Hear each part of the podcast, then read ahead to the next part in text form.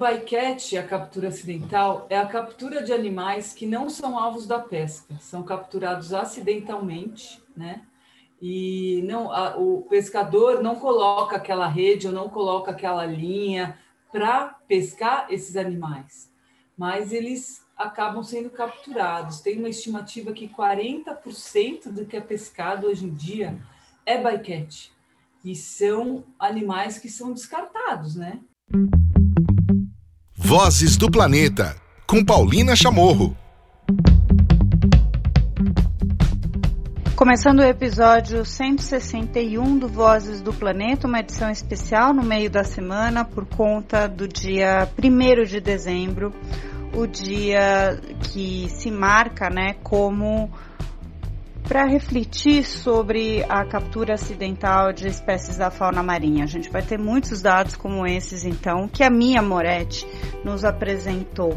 Antes de ir para essa entrevista, que já começa com a minha Moretti, eu queria falar de outros dados que também saíram nesta semana. A maior floresta tropical do mundo, a Amazônia, perdeu 11.088 quilômetros quadrados de árvores em 2019. Isso é 9,5% a mais do que o ano anterior. Mas, para você se chocar um pouco mais, né? O desmatamento na Amazônia é o maior em 12 anos, exatamente. Chegamos nessa cifra. É a mais alta taxa desde 2008. No período anterior, de agosto de 2018 a julho de 2019, o, corto, o corte raso da floresta foi de 10.129 quilômetros quadrados. Os dados foram anunciados na última segunda-feira, dia 30 de novembro, na sede do Instituto Nacional de Pesquisas Espaciais, o INPE, que é o órgão responsável pela medição. A gente vai trazer, claro, na próxima sexta-feira, mais detalhes sobre isso. Agora você fica então com as entrevistas que a gente preparou aqui para você, especialmente o Vozes do Planeta participa desse grupo de instituições e pessoas que estão trabalhando por uma informação, que estão trabalhando para trazer dados então sobre pesca, sobre redes de pesca e o impacto na fauna marinha.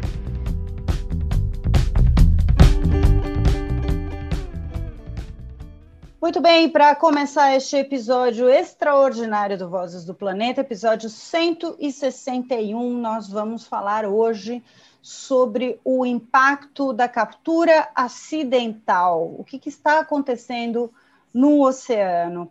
Essa é uma data criada em 2018, no dia, para o dia 1 de dezembro.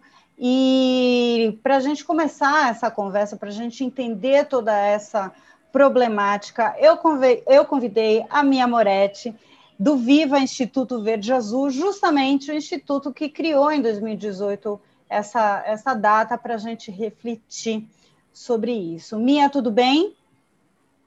Oi, Paulina, que bom estar aqui com você. Obrigada pela oportunidade de falar sobre esse tema que é tão ameaçador para os animais marinhos. Estou muito feliz de estar aqui com você hoje para passar algumas informações. Obrigada mesmo pela oportunidade. Obrigada a você pela participação e já de cara te dou parabéns a você e a toda a sua equipe por terem já logo desde 2018 ter criado esse, essa data para tratar de um tema que não é comumente falado e já ao mesmo tempo ter envolvido tantas instituições é, bacanas, responsáveis que trabalham com, com fauna marinha. Só para vocês terem uma ideia, já vou dar o spoiler do que, que a gente está falando, do que, que é esse impacto que a gente está falando. É, existem é, as estimativas de 300 mil baleias e golfinhos que morrem anualmente em equipamentos de pesca. São mais de 640 mil toneladas de petrechos de pesca, que são redes, boias, anzóis, mas na sua grande maioria redes, que são descartados no oceano também todo ano, né?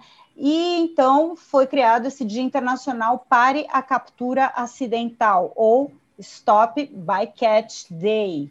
É, o bycatch é uma expressão minha, uma expressão não, é, é uma palavra muito usada. É, o que, que, quer dizer essa captura acidental ou o que, que quer dizer o bycatch? É, o bycatch, a captura acidental, é a captura de animais que não são alvos da pesca, são capturados acidentalmente, né? E não, a, o pescador não coloca aquela rede ou não coloca aquela linha para pescar esses animais, mas eles acabam sendo capturados. Tem uma estimativa que 40% do que é pescado hoje em dia é bycatch, e são animais que são descartados, né? É, então, é, é, eu me dei conta assim do problema do bycatch quando eu li um trabalho é, de uma pessoa que trabalha com captura acidental de baleia franca no Atlântico Norte, é, que ele, ele foi, muito, foi muito interessante. Ele, ele faz uma comparação da captura acidental desses animais marinhos, baleias, golfinhos, tartarugas, é, tubarões, raias, outros peixes invertebrados, ele compara esses dados de captura acidental, é, mais especificamente de baleias e golfinhos, com as informações da caça. E daí ele, ele faz. É, é muito interessante o jeito que ele aborda, que ele fala: todos os países ficam, save the whales, pare a caça, né? É, sendo que a captura acidental de baleias e golfinhos, hoje em dia, em rede de pesca, ela mata muito mais do que a caça né? Então, é, fala, poxa, as pessoas ficam lá save the whales, mas esquecem de ver esse problema. E realmente, Paulina, as pessoas não têm noção da magnitude desse problema, né? Então, 40% é quase mostrar... metade de que tudo que é pescado é Exato. desperdiçado e jogado fora. A gente está falando de fauna marinha. Exato. É. E entre essas, tem várias espécies ameaçadas de extinção né, nos diferentes tipos de, de pescaria, é, esse bycatch, essa captura acidental, está é, tá levando várias espécies à extinção. Inclusive, dentro dos cetáceos, a gente tem 90 espécies que ocorrem é, descritas hoje em dia no mundo, né? 24 espécies de cetáceos estão ameaçados por causa da captura acidental. Né? A gente tem um. um Os cetáceos, um para quem não muito... sabe, são baleias, são golfinhos e companhia. Isso, isso, baleias e golfinhos, né? É, e a gente tem um exemplo é, aqui no Brasil, a gente tem a Toninha, que é um golfinho bem pequenininho, ela chega a é, um metro e meio, mais ou menos. Ela é um golfinho bem costeiro, né? ela gosta de ficar em águas até 50 metros de profundidade. E a toninha tem uma distribuição, ela ocorre, né, em uma área muito restrita, do Espírito Santo até o norte ali da Argentina, na região é, da Península Valdez. E essa é uma espécie que está criticamente ameaçada de extinção, justamente por causa da captura acidental, né? Ela morre aos montes, aos montes em redes de pesca. E às vezes a gente encontra redes com vários animais numa mesma rede, né? Então, é um problema muito grave e as pessoas não, não, não têm esse conhecimento. A gente até brinca que a gente, a gente tem até uma ilustração que a nossa desenhista fez, a Reu Barreto, que é uma pessoa comendo golfinho, né? E a gente fez uma apresentação no congresso que justamente para chamar a atenção das pessoas, o nome da apresentação era Estamos comendo baleias, golfinhos e cia, né? Não só baleias e golfinhos, mas como eu disse, raias, tubarões, tartarugas, são cerca de 300 mil tartarugas por ano também, que é capturada acidentalmente em redes de pesca, aves marinhas, albatrozes também tem problema muito grave, porque é, ele, ele, tem aquelas linhas de espinhel, né, que são linhas com vários anzóis, eles veem o peixe é, grudado ali no anzol e eles vão lá e tentam capturar. Então, é um problema que não, é, não atinge somente baleias e golfinhos, né? atinge uma diversidade de animais é, marinhos. E, né? Minha, e a gente fala que são. Uma dúvida é o seguinte: a gente está falando da atividade de pesca, né, quando eles são capturados, é, esses dados, né, os 40% que é de bycatch, é justamente na atividade de pesca. Mas a gente ainda tem somado o problema quando não é atividade de pesca e é rede fantasma, que também acaba impactando é, gravemente a fauna marinha. É, e aí também é, são outros dados também bastante impactantes, não é isso? É, a, as redes fantasmas, que são essas redes perdidas ou descartadas no mar, elas, te, elas têm um impacto que a gente nem consegue mensurar, na verdade, né? Porque tem muitas redes fantasmas derivando ou fixa pelo mar. A gente tem algumas imagens bem é, chocantes aqui da região de, da, do arquipélago de Alcatrazes, que a gente trabalha ali pertinho, né, no sul de Ilhabela, que tem uma rede fantasma lá e tem um monte de bicho ali emaranhado. Então, quer dizer, é vida desperdiçada de fato, né? E é um problema muito grave, muito grave, é, não só para as baleias golfinhos, mas todas essas outras espécies, né, Paulina? E se a gente for falar é, da, da, das baleias, por exemplo, as baleias, quando elas são capturadas em redes de pesca ou cabos de pesca, elas não necessariamente morrem é, de cara. Tem baleia que leva mais de um ano para morrer, porque esses cabos ou as redes vão dilacerando o corpo, né? O Dr. Milton Marcondes, do projeto Baleia Jubarte, ele encontrou uma baleia jubarte morta aqui na região de Abrolhos, né? Que ela tinha um cabo ao redor do corpo dela, que tinha amputado uma das peitorais, né? E a outra peitoral, o cabo entrou dentro do osso e formou todo um processo inflamatório. Então, esse animal deve ter demorado muito tempo para morrer, né? e uma forma muito cruel. Tanto é que tem estudos que falam que a captura acidental de baleias é a forma mais cruel que um ser humano é, pode proporcionar a morte de um animal, devido ao tempo longo. Dependendo de onde ela está, ela vai sendo amputada, dependendo da rede que está na cabeça, ela não consegue se alimentar, ou se ela está arrastando muitos cabos pesados, ela vai gastando energia para fazer é, para tentar se deslocar, né? As baleias, né, a maioria das espécies são migratórias, então elas saem das suas áreas de alimentação na região dos polos e migram para as regiões tropicais ou subtropicais. E quando elas se malham, elas ficam carregando esses petrechos nela. Então, além do problema de poder causar lacerações, amputações, ou morre por inanição porque não conseguem abrir a boca para comer, é, é, muito sofrido, né? É uma morte é muito cruel, né? Então, é...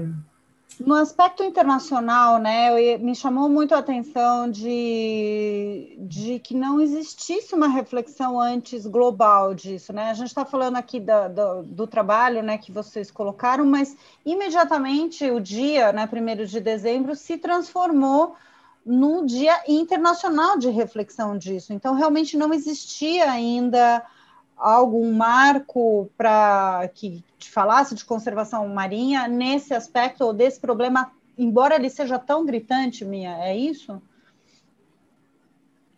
É, é, o, é, o, é a maior ameaça às, às baleias e golfinhos hoje em dia e a inúmeras outras espécies é, marinhas, né? Eu falo espécies marinhas, mas captura acidental também ocorre é, em regiões é, de rios, tá? Isso também é um problema das regiões é, continentais, né? Mas o, que, o nosso objetivo era tentar passar informação para as pessoas. Olha, você sabe que passar esses dados, as pessoas não têm esse conhecimento, né? Então, no primeiro ano, quando a gente é, criou esse dia, justamente para a gente tentar alastrar essa informação, a gente teve adesão de algumas instituições, a gente fez palestras presenciais, foi o dia inteiro de palestras com pessoas que trabalham desde baleia até invertebrados, né, falando como a captura acidental impacta é, essas diferentes espécies, né. E no segundo ano também a gente fez, é, além de palestras falando sobre o problema, a gente fez também um treinamento, a gente auxiliou o ICMBio, que é o Centro Mamíferos Aquáticos, é, e o Instituto Argonauta, né, a gente idealizou e a gente trabalhou em conjunto para fazer um treinamento de dizimale de baleia. A gente tem equipes treinadas no Brasil, uma equipe treinada no Brasil, que é treinada pela Comissão Internacional Baleira, para desemalhar esses animais. Tem toda uma técnica, pode ser muito perigoso. Então, é, as pessoas às vezes olham uma baleia malhada e querem entrar na água para tentar desmalhar. Isso é uma coisa muito perigosa que não deve ser feita. Né? Quando encontram uma baleia malhada, precisa ligar para as autoridades competentes, tal, que essa equipe que é treinada no Brasil pode se deslocar para tentar fazer esse desmalho. Né? Uhum. Mas a gente está falando de é muito bom para esse animal, né? É, ser desemalhado, apesar de ser um processo é, que pode ser super perigoso e longo. A gente precisava trabalhar na prevenção, né? De que forma a gente pode não deixar que isso aconteça. É, o meu primeiro estágio com baleia, Paulina, foi no Canadá lá na, Terra Nova, em 95, foi meu primeiro estágio. E eu trabalhei com o equipamento que eu trabalho até hoje, que é um teodolito, que é um equipamento topográfico que a gente consegue localizar as baleias e enxergá-las mais de perto. Meu primeiro trabalho foi é, verificar se alarmes acústicos é, poderiam espantar as baleias e os golfinhos das redes. Então, a gente estava emitindo um som ali no mar e daí o que a gente viu? Que tinha algumas espécies que realmente não aproximavam desse som, mas algumas outras espécies aproximavam desse som, ficavam curiosas e aproximavam, né? Então, desde então, isso já é bem problemático, né? É, o professor é, John Link, ele já faleceu, mas foi uma, é uma pessoa muito incrível, o trabalho que ele desenvolvia nessa região de Terra Nova, né?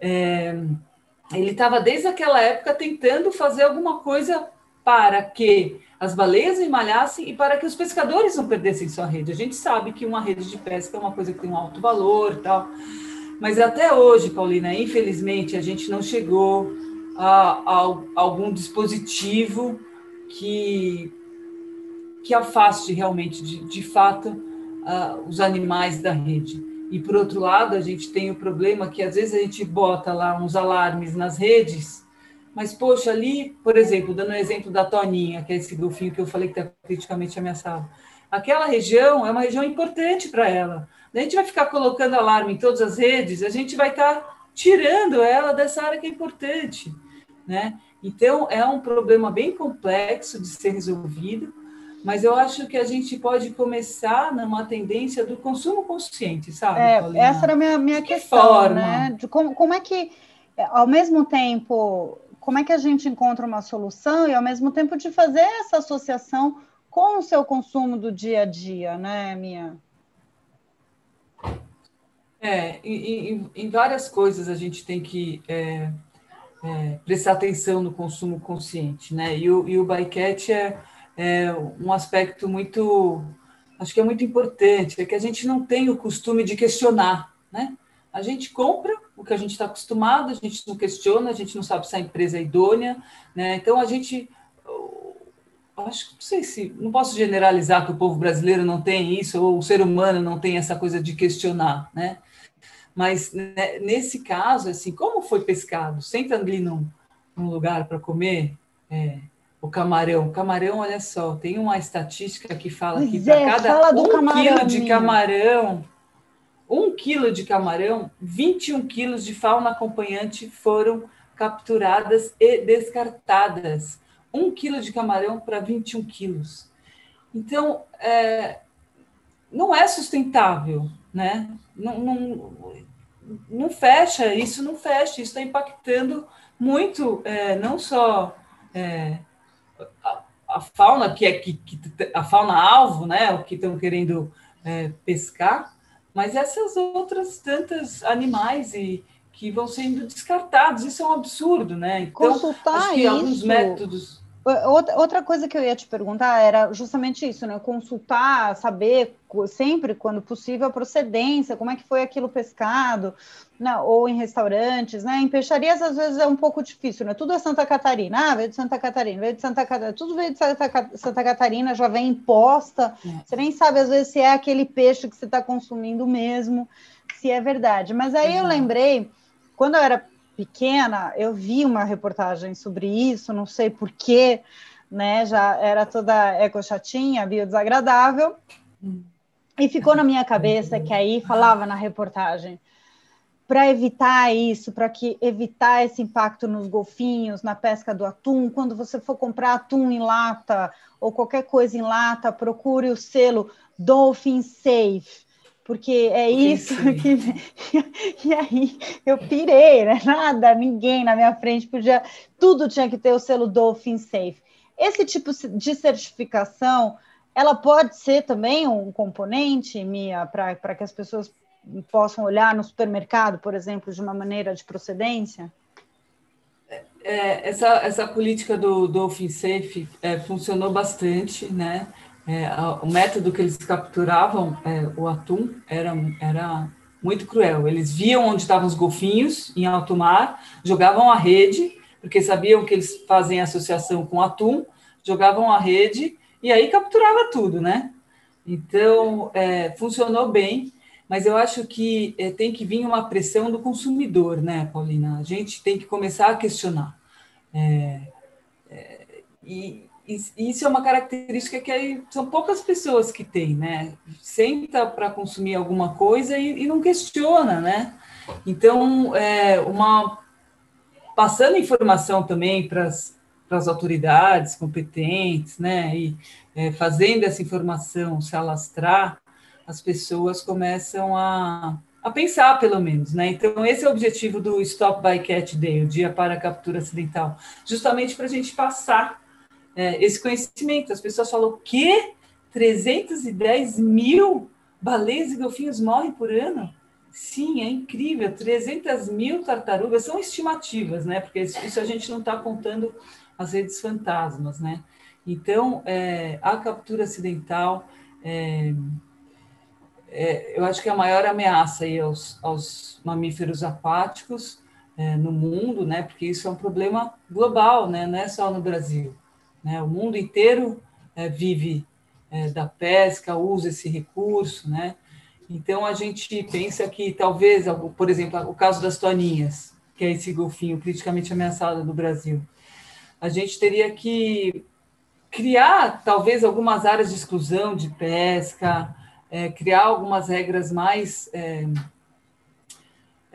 mais fortes, assim, uma legislação mais forte, atuante, para evitar é, a extinção desses animais, porque tem um estudo que diz que nada foi, foi, feito, foi feito, em 20 anos a gente não vai ter mais, mais toninha, né, uma espécie que vai sumir. E lembrando que, assim, uma espécie some, a gente pensa na biodiversidade, né, com um muro enorme, você vai tirando espécies, vai tirando espécies, todo o sistema desmorona em algum momento. Ainda mais um bicho como uma toninha, que é um predador de topo, né, de cadeia alimentar, que ela regula, né? Os predadores de topo de cadeia são muito importantes para os ecossistemas, né? Uhum. Então a gente tem que abrir o olhar é, é, para isso, assim, é, é, o quanto uma espécie faz falta no ecossistema como um todo. Né? E a gente está falando, por exemplo, a baleia franca do Atlântico Norte, que é o trabalho que eu estava falando no começo, né, que compara a captura acidental com a caça, é uma população que tem 400 baleias. E ela está criticamente ameaçada de extinção por causa da captura acidental. Né? Então, várias é, medidas são realizadas para evitar, mas assim, ela fica emalhada em, em é, equipamentos para pegar lagosta, né? Então, então a gente vê nossa participação mesmo nesse processo de extinção pelo nosso consumo. Né? Então é muito importante a gente questionar, né? E lembrando isso, que, que é uma morte muito cruel, né? é muito cruel para esses animais, né? Bom, você que está ouvindo o episódio, esse, o Dia Internacional para a Captura Acidental, ou Stop by Catch Day, é, é marcado no dia 1 de dezembro, então dentro do próprio das próprias redes, né? Aí várias instituições se somaram para ter uma série de, de ações né, de conscientização e de trabalho de conscientização. A gente tem, eu vou trazer algumas aqui no Brasil, né, que, que agregaram, né, além do próprio podcast Vozes do Planeta, minha. É, vocês podem ver muito material no Viva, no arroba, eu vou falar agora só os perfis no Instagram, tá? Arroba Viva Verde. Azul, né, que é do Instituto é, Viva Verde Azul, o, a Liga das Mulheres pelo Oceano, Instituto Australis, Projeto 30 Réis, Aquário de Peruíbe, Instituto Argonauta, Grupo Ecologia Humana, Mares Oceano, Instituto Boto Cinza, Projeto Baleia Jubarte, Projeto Toninhas, o LAMAC, Universidade Federal de Santa Catarina, Projeto Albatroz, BR Bio, o Amigos da Jubarte, a Sea Shepherd Brasil, Projeto Semar, Instituto Mamirauá, Mantas do Brasil, EcoSurf, Projeto Amar Bahia, Proteção Animal Mundial, que a gente vai ouvir daqui a pouquinho, Instituto Aquali, Instituto Mar, o IPEC Pesquisa, Instituto Gremar, enfim, Mocam Peruíbe, Muito. são mais de 20 instituições, Laboratório de Zoologia, Projeto Aruana, é, lá pelas redes entrando Instituto Verde, Viva Instituto Verde Azul, vocês podem ver mais informações, saber muito mais sobre essa grande problemática e hoje, então, eu queria agradecer a minha é, e mais uma vez parabenizar pela iniciativa ela e toda a equipe de levantar essa bola e a gente trazer esses dados extremamente preocupantes, mas que podem ser revertidos com mudanças de atitude aqui no Vozes do Planeta. Obrigada, querida. É, foi é bem legal que a cada ano que passa, né, a gente consegue envolver um maior número de instituições, né, a equipe do Viva trabalha intensamente para tentar fazer esse dia é um movimento é, internacional, realmente. A gente tem alguns outros países que já aderiram né, ao Stop Bycatch Day. A equipe, a Marina Leite Marques, a Rafaela Souza, é, que se dedicam muito para a gente tentar é, passar essa informação, né? A gente precisa. Um dos objetivos do Viva Instituto Verde Azul é sensibilizar as pessoas. A gente passa informação para que a gente possa tocar o coração das pessoas, sabe, Paulina? É isso que a gente quer, através do conhecimento, da informação, a gente quer provocar uma mudança é, no sentimento das pessoas em relação aos animais e ao ambiente marinho, é, para que elas mudem suas atitudes em relação ao planeta, né? que desenvolvam atitudes sustentáveis, que comecem a questionar mais as coisas, desenvolvam uma consciência ambiental. Então, além de todo o trabalho que a gente faz de pesquisa, é, enfim, educação ambiental e tudo mais, a gente quer sensibilizar as pessoas, visando que as pessoas mudem a sua, é, a sua maneira de agir perante o planeta, né? Porque a gente precisa de um planeta equilibrado, um planeta saudável, porque se a gente não tem isso. A gente é, só tem ele, né? Acabar, só tem ele. Vai acabar levando a nós mesmos a extinção, né? A gente já está vendo é, muitos impactos da atividade humana no planeta.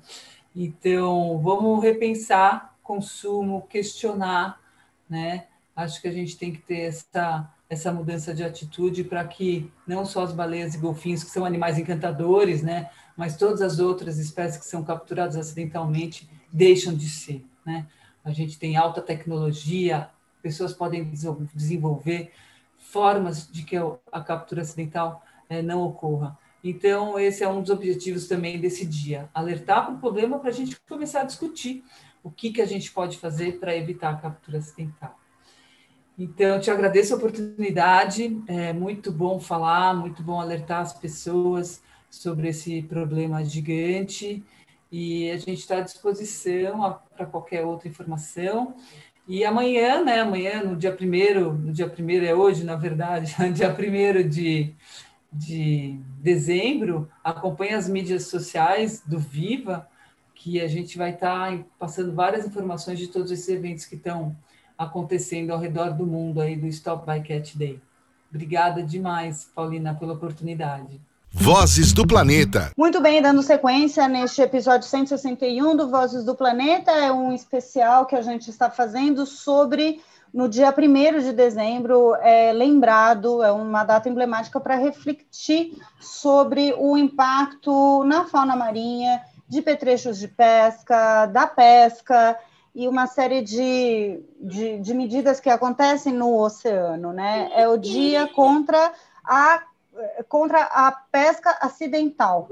Né? Então, hoje, agora, vou conversar aqui no podcast com o João Almeida, da Proteção Animal Mundial, em 2018. Tudo bom, João? Oi, Paulina. Prazer estar com você aqui sempre. Beleza, prazer é meu. Bom, em 2018 foi lançado um relatório, a gente devia ter trazido já também, mas agora é a nossa chance de poder conversar sobre ele aqui no Vozes do Planeta. Eu acabei escrevendo uma matéria na National Geographic sobre isso, ele traz uns dados bastante é, impactantes sobre rede fantasma aqui no Brasil. Basicamente, um, dado, um dos, dos dados diz que 25 milhões de animais marinhos são impactados por pesca fantasma no país nesse é, que, que são, é um dos dados que aparece nesse, nesse relatório. Fala um pouquinho dele para a gente, explica como é que ele foi feito, né? Foi a própria equação que para chegar nesses dados é bastante emblemático sobre o, o caso aqui no Brasil, né? Sim, Paulina. É, bom, o relatório que você está comentando é o Maré Fantasma, né? Foi um relatório que a Proteção Animal Mundial Brasil desenvolveu no ano de 2018 e nesse ano, é, a gente pode dizer que o Mané Fantasma ele é, é, o primeiro grande relatório de cunho nacional, né? É o primeiro relatório que vai trazer aí uma situação geral da pesca fantasma no Brasil. A gente fez levantamentos é, na literatura acadêmica, em recortes de jornais, conversamos com vários especialistas no tema no Brasil inteiro. E para isso a gente, e, no final das contas, a gente conseguiu ter um panorama geral é, de todos os estados costeiros brasileiros. Então, só alguns dados aí, antes de entrar no, no mérito da, do cálculo do impacto da, da pesca fantasma no Brasil, mas para dizer que dos 17 estados brasileiros é, costeiros, né, 12 já têm registros formais da pesca fantasma. Então, se você vai buscar é, ou na literatura acadêmica ou nos recortes jornalísticos, há já as evidências geradas sobre esse problema. Né? Lembrando que a pesca fantasma é aquela pesca realizada por petrechos de pesca perdidos ou abandonados nos oceanos, né? Tendo aí as redes de emale como as grandes vilãs dessa história, né? Tem boia, é, além... tem rede, tem anzol que fica, mas o maior, o grosso mesmo é de rede mesmo, né? É, é sim, Paulina, especialmente porque existe um uso muito disseminado da rede, né? Ela de fato é, entra na preferência da maior parte dos pescadores, sejam eles artesanais ou profissionais, né? Então há também um ritmo maior de perda, de descarte, enfim, esse material vai acabar em maior quantidade dentro da água mesmo. E, e, e, também pela, pela capacidade da rede, em especial, de capturar qualquer coisa que aparece pela frente, né? A rede tem essa, esse design, né? Ela é pensada para ser um equipamento de alta eficiência de captura e, de fato, ela é, né? Apareceu na frente, enrosca, Claro que tem uma questão de, de, tamanho de malha, mas no geral, sim, ela vai ser um grande problema nos oceanos, né? E aí, Paulina, partindo para a questão de como a gente calculou esse impacto de. Então, só para dizer, no Brasil, os dados que a gente produziu ali mostram que no Brasil a gente tem uma produção diária de aproximadamente 500 quilos de materiais fantasmas todos Uau. os dias, né?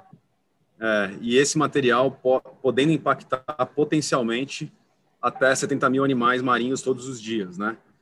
É, essa conta é feita da seguinte forma, é, foi simples. A gente foi estudar é, qual a quantidade de materiais de pesca é, importados pelo Brasil anualmente, mais a produção nacional das artes de pesca. Então, a gente conseguiu mais ou menos dimensionar a quantidade ano é, de produção, somando aí a parte da importação, né, é, de materiais de pesca, Aí, num segundo momento, a gente foi estudar na literatura científica quais eram as, as, as taxas de perda de, de, de equipamentos de pesca mais recorrentes nas várias partes e regiões do mundo. A gente encontrou uma diversidade muito grande de estudos científicos que variavam, por, em que a taxa de perda de material de pesca variava, por exemplo, de meio por cento a até 70% em alguns países, né? uma quantidade absurda de material. Só que para ser conservado, como a gente não tinha dados do Brasil, o Brasil tem muita deficiência ainda nesse tipo de informação, a gente acabou utilizando é, de maneira conservadora as taxas de perda que mais apareceram na literatura, que foram taxas baixas, que variaram ali em torno de 0,5% a 2%. Né? Então, é onde mais aparece dados sobre taxa de perda, a gente usou isso como referência. E aí, Ou finalmente. Seja, isso significa que o pode ser muito pior, né? A realidade pode ser muito pior. Exatamente, Paulina. A gente tentou ser cuidadoso para não gerar números aí é, sensacionalistas que não tivessem embasamento científico, né, fundamento.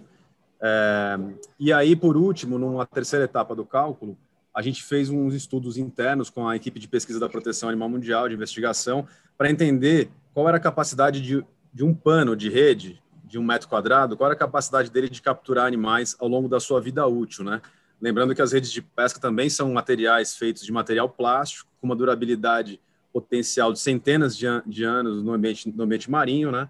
Então, uma vez que se perde um equipamento como esse, ele tem uma longevidade aí de crueldade é, que a gente perde de vista, né? A gente esquece que isso continua funcionando como arte de captura por, por centenas de anos. E aí, no fim das contas, então, essa, com essas três camadas de investigação, importação mais produção, um, taxa de perda e, finalmente, quanto um pano de rede é capaz de capturar, é, gerou-se esse, esse, resultado das, das, uh, das 70 mil espécimes, indivíduos de animais silvestres potencialmente impactados todos os dias no Brasil. E aí, quando a gente está falando de impacto, né, aí vamos falar da, da, da questão que é a expertise né, da proteção animal mundial. O que, que a gente está querendo dizer com isso? O que, que quer dizer esse impacto? São animais mortos ou não necessariamente mortos? É, ótima pergunta, Paulina. É, isso significa uma série de tipos de crueldade e incluindo no guarda-chuva da crueldade a morte dos animais, né? Então, se a gente olha, por exemplo, para é, as espécies marinhas que são de respiração pulmonar, né? Pega aí, então, as espécies de baleia, várias espécies de tartaruga. Esses animais, quando emaranham numa... Exato, pinguim. Esses animais, quando emaranham numa rede fantasma, eles são mantidos uh, debaixo, submersos, né, debaixo da água, e vão ter uma morte por afogamento terrível, por exemplo. É, outros tipos de, de danos que são é, de, de, igual, de igual uh, crueldade.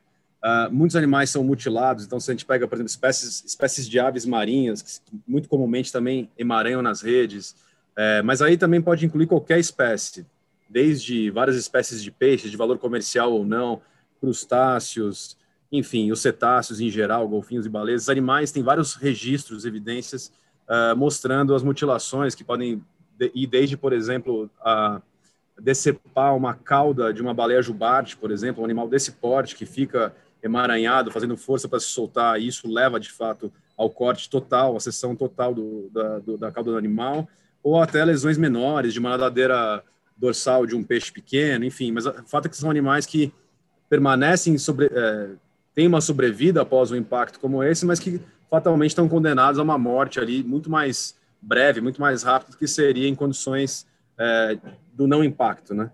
Uhum. Então, enfim, é uma cadeia de perversidade muito grande que a gente, a gente tem esse dever enquanto é, os seres humanos têm esse dever enquanto espécie aí que está num papel de protagonismo no planeta de de novo cuidar muito bem das, da, da biodiversidade e evitar ao máximo o impacto da pesca fantasma, né?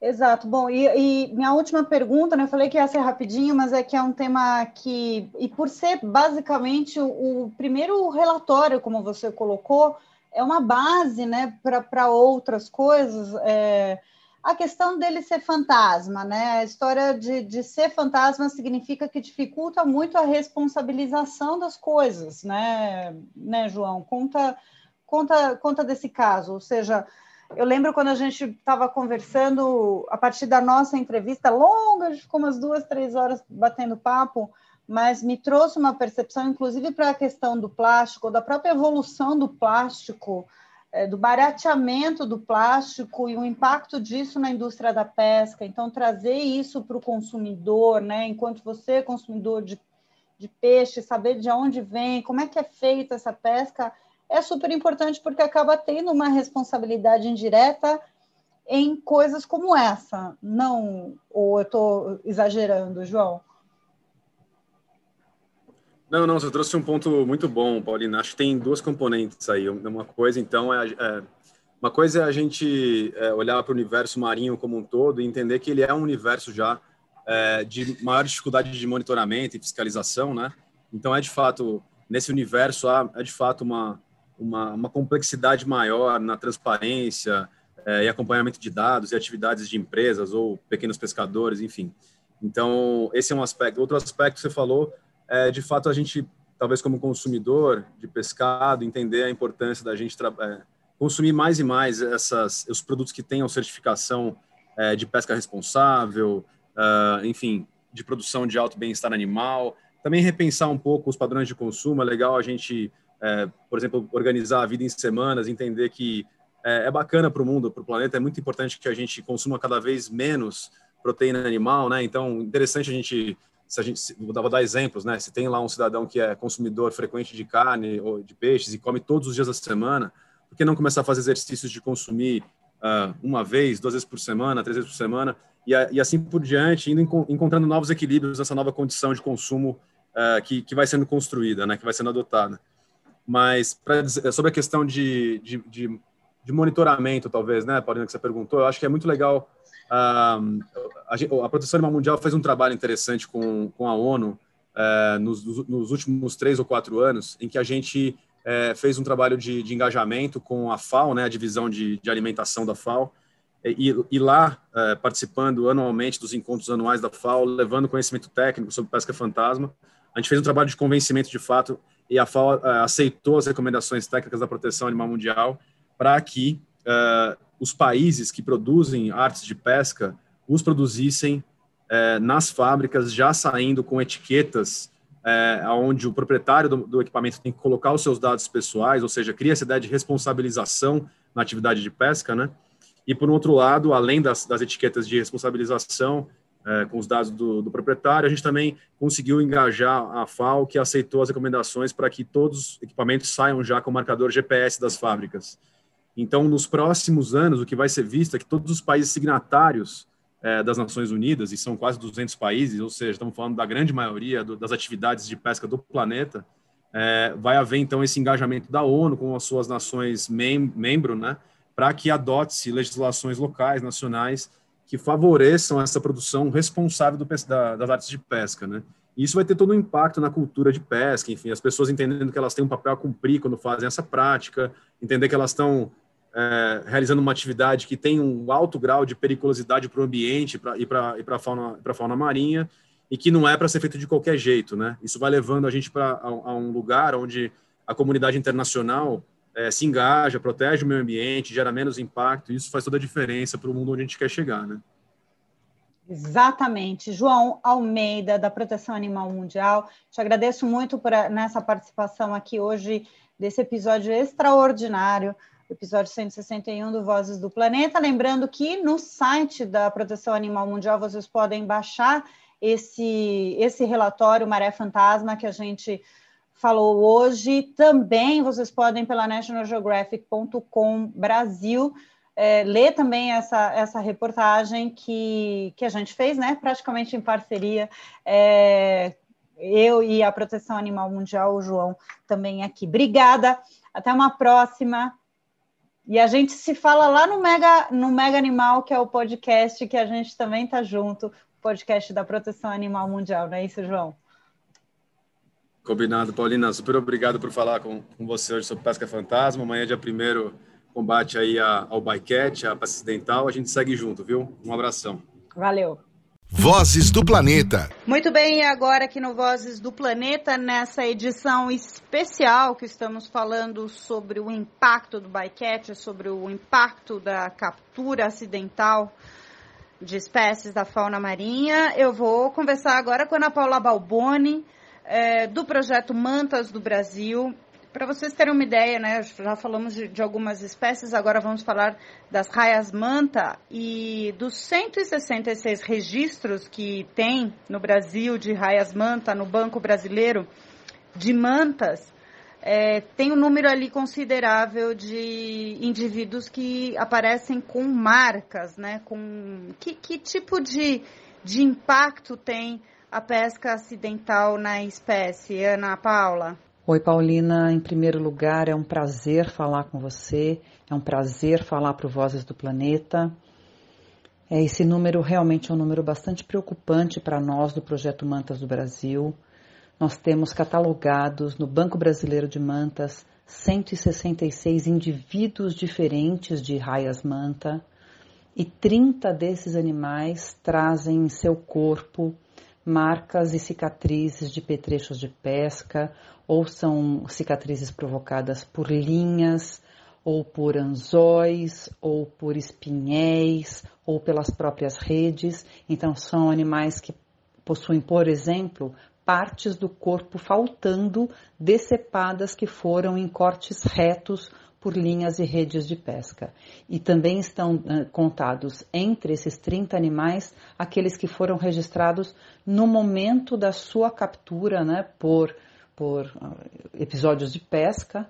Então, estão dentro desses, desses 30 registros também aqueles indivíduos que foram mortos em episódios de bycatch.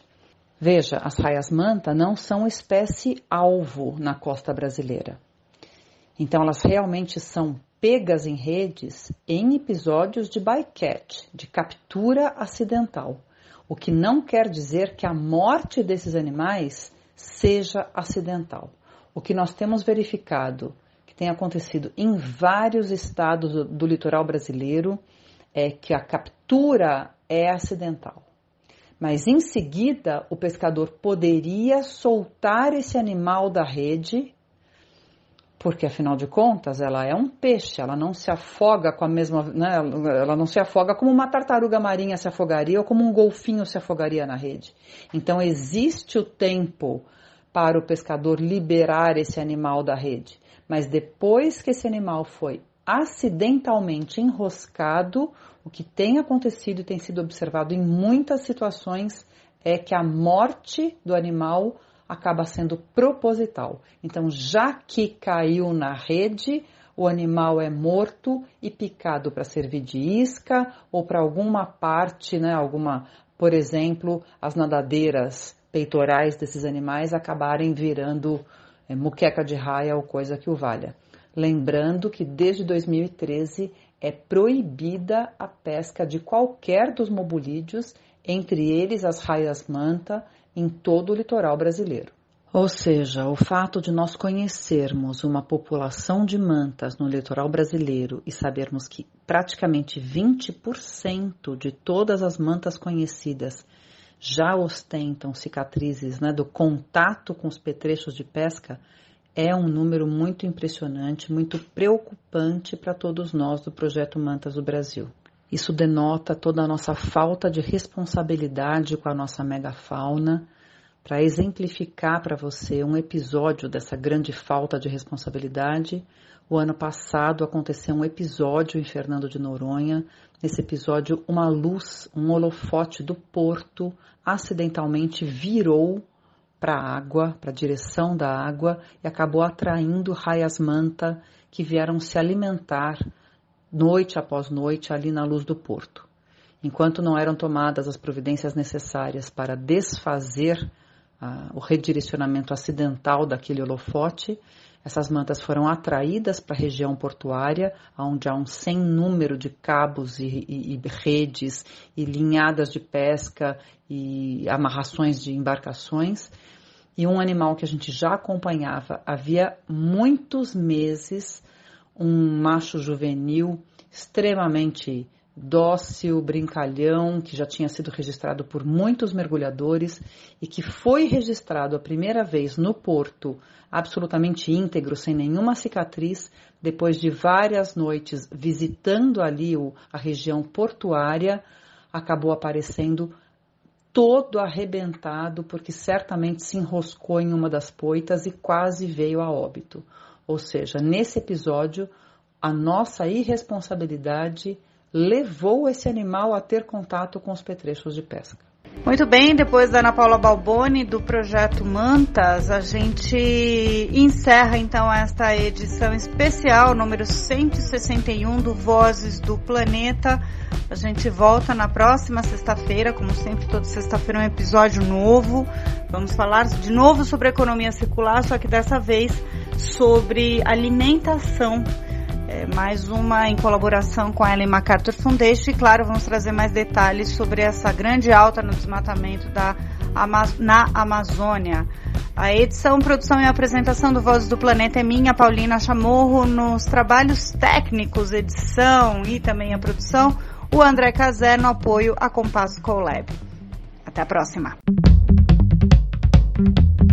Vozes do Planeta, com Paulina Chamorro.